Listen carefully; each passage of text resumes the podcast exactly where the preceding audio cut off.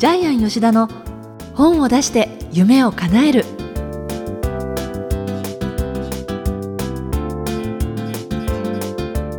小林まどかです。ジャイアン吉田の本を出して夢を叶える。ジャイアン今回もよろしくお願いいたします。はいよろしくお願いします。えーこの回の配信2月17日の金曜日ということで少し前にはバレンタインがあったんですけれども、はい。バレンタインのねはバレンタインの思い出ですえねー思い出はをね、ジャイアンにね聞きたいなって思って。何かこあの ジャイアンはですね、う、はい、バレンタインでマジチョコもらったことが一回もないんですよ。あのやっぱり中学生の時って一番ときめきますよね。そうです。中学ですか、はい。あの時もらえなかったら多分一生引きずると思うんですけどもう高校はもう結構ね 大人の世界なんですけどいや小学校中学校高校一回もらったことないんで。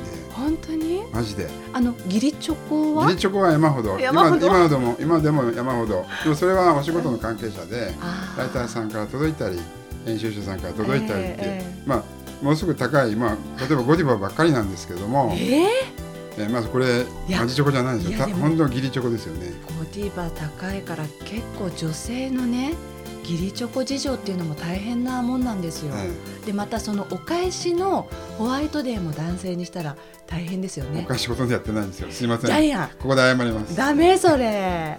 ちゃんとお返し。あのね結構ねバレンタインに渡して返されないと女の人のその男性に対する株ってね落ちるんですよそれだ、それだ。私ねあるねええラジオ局でねあのレギュラー持ってた時に、はい。あの友人とね2人で70個ぐらいあのマフィン作ってそういう手もある前日いっぱい作って、で当日にねいろんな人に渡すと、ええ結構コミュニケーションツールになるじゃないですか。もそれはもう義理マフィンですよね、もちろんもちろん、ええ。それは義理なんですけれど、えでもほらお話のきっかけにするとえ3月14日にねいろんなものが返ってきてえああ女性はそういう気持ちがあるんですね。男性結構大変だよね。大変。ねえジュエリープレゼントしたり。えーじゃあジャイアン今年はほら義理チョコをもらったらそれお返ししましょうよ。そうですね。ワインとかがいいんじゃないですかね。ワイン？だって数によりますけどワインって結構あそっかでも。ワインでも2 3 0 0円だから、あうん、どうですかね？ーまあ嬉しい人は嬉しい嬉しね。お酒飲めない人にはやっぱりちょっとしたなんかあの女性の例えばリップグロスとか。あそれね絶対男性は無理ですね。あとジャイアンお花実は大好きなんですけど、ええ。お花嫌いな女性いっぱいいるんですよね。えお花絶対嫌だっていう女性かなりいるんで。本当に、はい。僕今ここでうなずいてる人もそうですけど。お花もらって嫌な人っているんですいっか本当に？女性でも今ここに3人の女性いますけど嫌な方結構いるんですよ。嘘。大変なんですよ。バレンタインデーのお返し選びは。本当、ええ。ちょっと衝撃的な事実ですけど。ね。だからお返しが割と男性大変だけどほらもしそうしたらちょっとしたプチなんていうのスイーツボックスとかそんな感じのを渡したり。プチ節ボックスですね。ネットで調べてね 池袋だけで売ってるやつもあるんでね。ああそうですよ、まあそれは買ってきてもららって送ったりするんですけどね じゃあ今年はちょっと新たな試みしてくださいぜひ。そうですね。もう最近恋愛営業全くしてないんで。恋愛業。チョコの数もめっきり減ってます。そうなんですか？はいじゃあちょっとジャイアンがキラキラってしだしたら何かが動いたなって思うように、そうですね。今あのダイエット真っ最中なんで 皆さん、ね。もう少し期待してくださ い、順調に痩せてます。はい、えーそれではジャイアン吉田の本を出して夢を叶える今回も最後までお願いいたします。はい。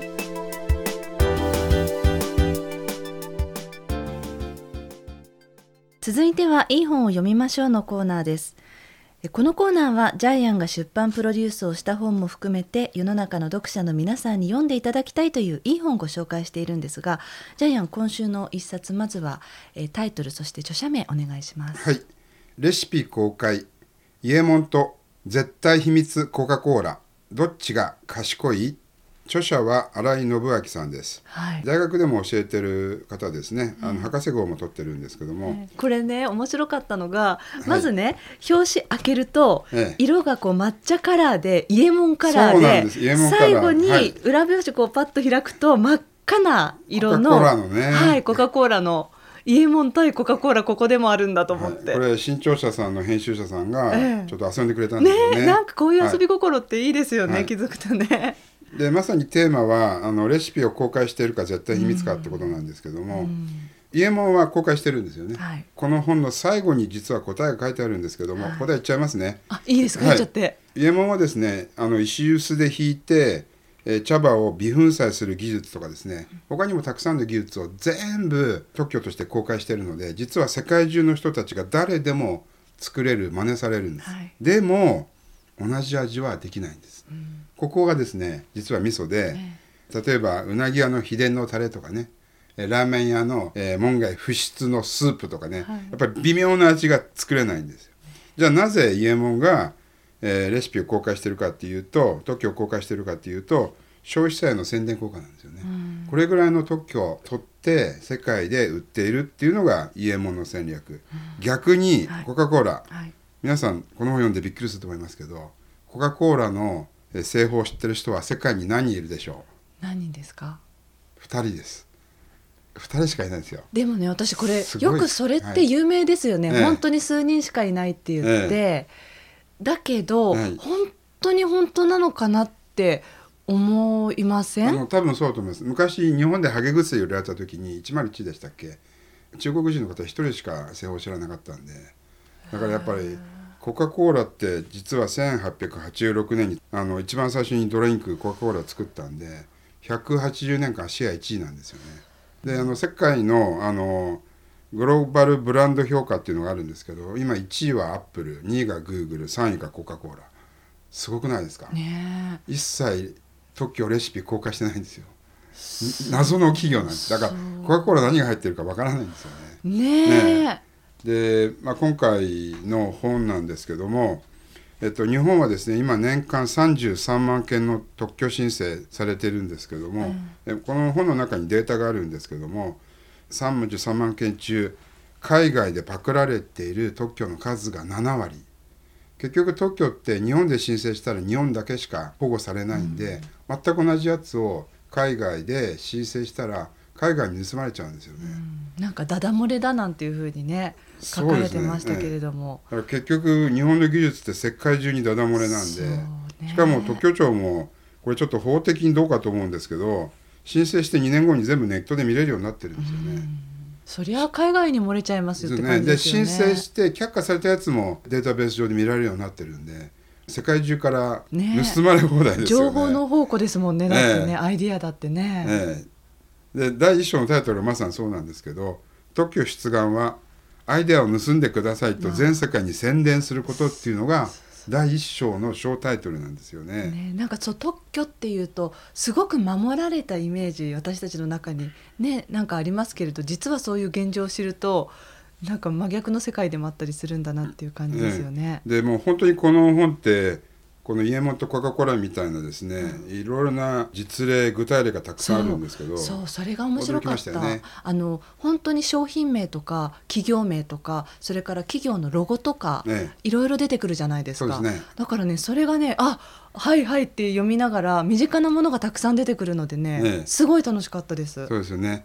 でまあ怖い話がすごく実はたくさんあるんですけどもノーベル賞を取ったえー山中伸也教授も、はい。世界30カ国で特許を申請してるんですけどもアメリカのベンチャー企業からね、えーこの特許はえー自分が最初に取ったものだって訴えられて結局まあ和解してるんですけどもちょっとありえないようなことが起こってるわけですよね。まあ、特にアメリカはそういう意味で結構そのうまいですからね。ねでちょっと本当に怖いのはアップルでもかなり日本の技術を盗んでいて、ええ。この本の中でも実例が2つ書いてありますけど、はい。一つはクイックホイール昔のガラケーのあれですよね。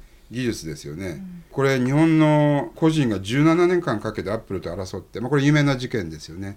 一応3億3000万勝ち取ってるんですけども17年かけて弁護士使って国際裁判で結局全て多分裁判費用で消えてると思うんですけども、アップルは平気でこういうことをします。それからアップルが iPod の裏面をピカピカ磨いてほしいって言ってあのジャイアンのふるさとのあ新潟県の燕市ですよね、えーそこに加工技術頼んだんですけども結局アップルの社員が工場に潜り込んで3日間ずっと撮影していて全く同じ技術をアメリカと中国で申請したんですよね。で認められて中国に工場を作って日本の工場では作らなくなった。アップルもひどいことするなっていうのがこの本ではすっごいいっぱい出てますよね。そうそれでこの本読んでて私こんなにね赤裸々に書いちゃって、ええ。大丈夫なのかなってそっちの心配もまあ、したんこれですけれど、事実ですしちゃんとあのデータに基づいていろいろグラフとか載ってるので、えすごいですよね。佐藤の切り餅のねなんか裁判とか、スリットのねスリットの問題ええ。でなんかめちゃくちゃでかい裁判してたり、はい。えー結局越後の越後製菓の方が逆転勝訴みたいなね、えこんな裁判あったのかって思うのがたくさんたくさん載ってますよね。でだからやっぱりこのあの章の中にもありましたけれどアイディアは人に見せた瞬間腐るっていうのがもうそうなんだってね。もう行った瞬間に盗まれるもうそんな事例が満載ですよそね。う例えばポッキーは50年間ずっとポッキーの製法って実は隠してたんですよね。ね。あれも皆さんびっくりなんですけどあの手を持つ部分が手を汚さずに食べられるっていうそのコーティングの技術なんですけどあのチョコ漬け。そもそも串カツから得たんですってね。そうですよアイディアね。面白いですよね。よね。でもあれは均一にできないんですよね、うん。それをずっと隠し続けていてで10年間ですよね。うん。公開される時期になって初めて、えー製法を公開したけど結局あの特許申請してなかったんで技術が分からなかったんでまた17年間ぐらい他の会社はできなかったわけですよね。公開してたら多分すぐできちゃったと思うんですけどね。ね。こういう知財特許のもう裏の裏が書かれてるんでええ。これ本当ちょっと目から鱗の一冊だと思いますけども、この本はジャイアンプロデュースされたんですか？そうですね。私プロデュースして、え私のところであのえープロジェクトマネージャーやってくれる方が非常に優秀な方でですね。その方が、えー新潮社さんに売り込んでいただいて、え一冊になりました。あちなみにこれあのダイヤモンドオンラインでですね大特集されまして3ページにわたって大特集されてさらにヤフーニュースのトップページに載ってます。えーということでやっぱりいい本を作るといい本なりに反応があるっていうのが分かりますね。本当嬉しいです。え。ーねはい。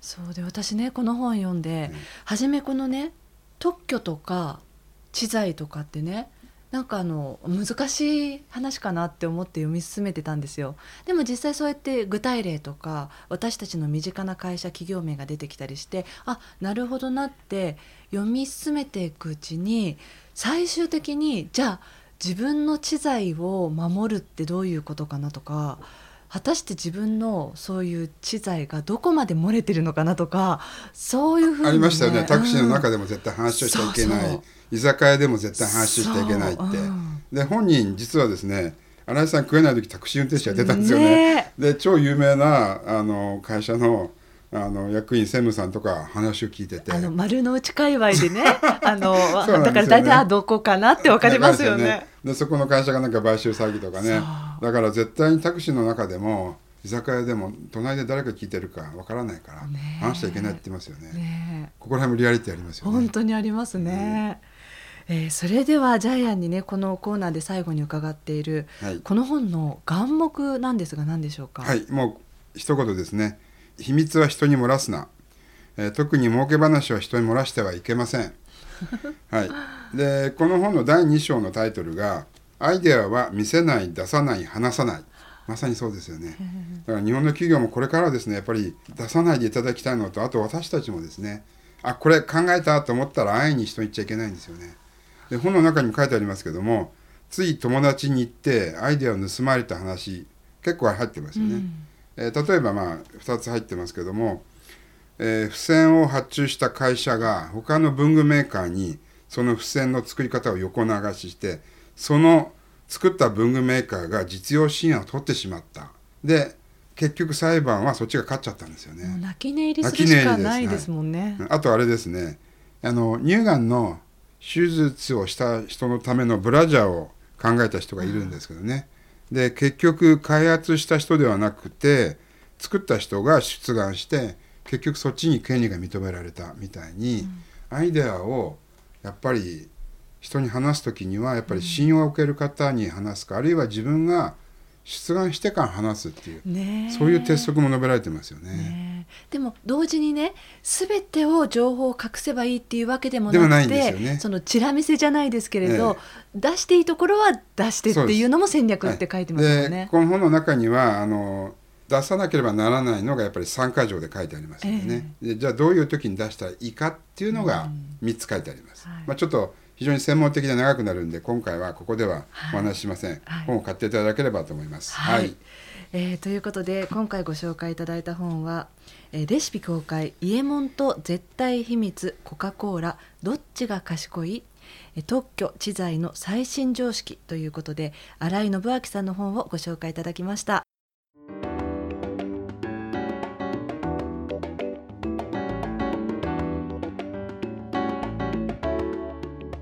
続いては本を出したい人の教科書のコーナーです。えこのコーナーは本を出すプロセスで出てくる問題を毎回1テーマ絞ってジャイアンにお答えいただきます、えー今回のテーマは何ですか、はい、今回はですね知財の続きとしまして、ええ。企画は盗まれる可能性があるか。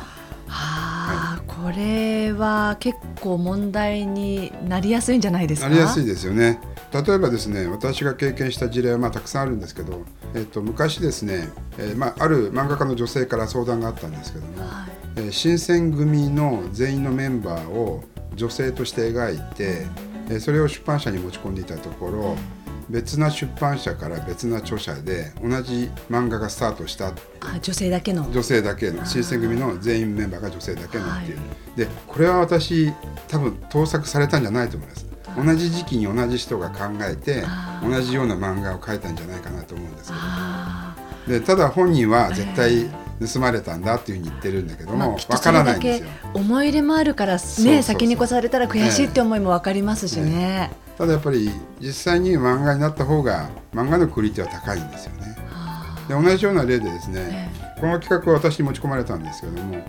日本のバ男子バレーの監督の本を作りたい、はい。で監督に許可を得て作るってことで私が待っていたら、著者さんから監督から OK もらえなかったって言われたんですね、はい。でその企画はそこでポシャったんですけどもところが別な、まあ、女性の方なんですけど女性ライターが頼んだら、えーそこでは OK が出てしかも有名な大手の出版社が出たんです、はいはい。で最初にうちに持ち込んだ来た女性は、えー吉田さんがその出版社に売り込んだんじゃないんですかってちょっと疑惑をかけられたんですけど、私全く知らないところで、まあ結局まあそのライターさんが力がないからん。監督に断られたわけだし、そんな感じしますもんね。うでやっぱり監督の方を書きたい方はいっぱいいるし、やっぱり大手出版社の方から依頼した可能性も高いんで、なるほどね。だからこういう形でやっぱり企画を盗まれたっていうふうに言う方っていうのは結構多いですね。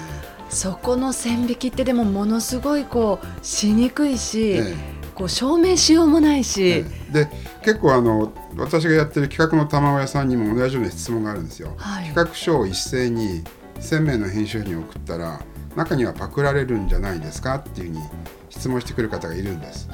で小出しにしたいって言うんですけど。でもそれだと企画書としては成り立たない。ですよね。はい。で私はそういう時にはいつも言ってるんですけども、えパクられるような企画は企画ではないですよって言ってるんです。あなた自身しか書けない本しかあそのオリジナリティがないので本にする価値はないんですって言ってるんですけど。も、ー。ええ。えでもさっきのその新選組のね女性バージョンで言うとえ。すで、に同じアイディアがまあ先に出されてしまってでもその人だから書ける部分っていうのもあるじゃないですか。そうです。だから結局は漫画のタッチとか、うん。ストーリー構成とか、はい。テーマとか、はい。えーその起承転結とか一本の柱とか結局はどこかで負けてたわけですよね。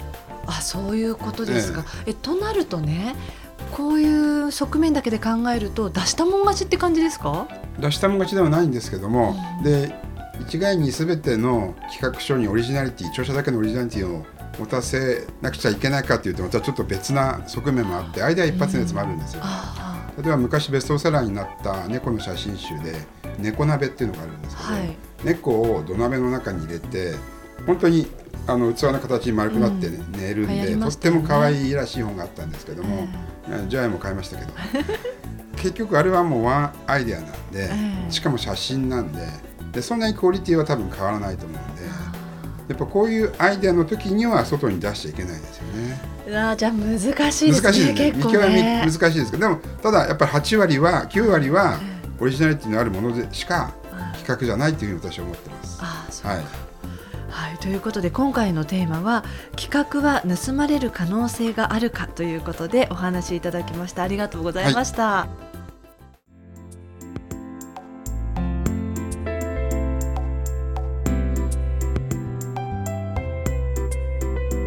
ジャイアン吉田の本を出して夢を叶えるいかがでしたでしょうか？この番組ではジャイアンへの質問お待ちしています。出版に関する質問など何でも構いませんので天才工場のホームページをご覧になってみてください。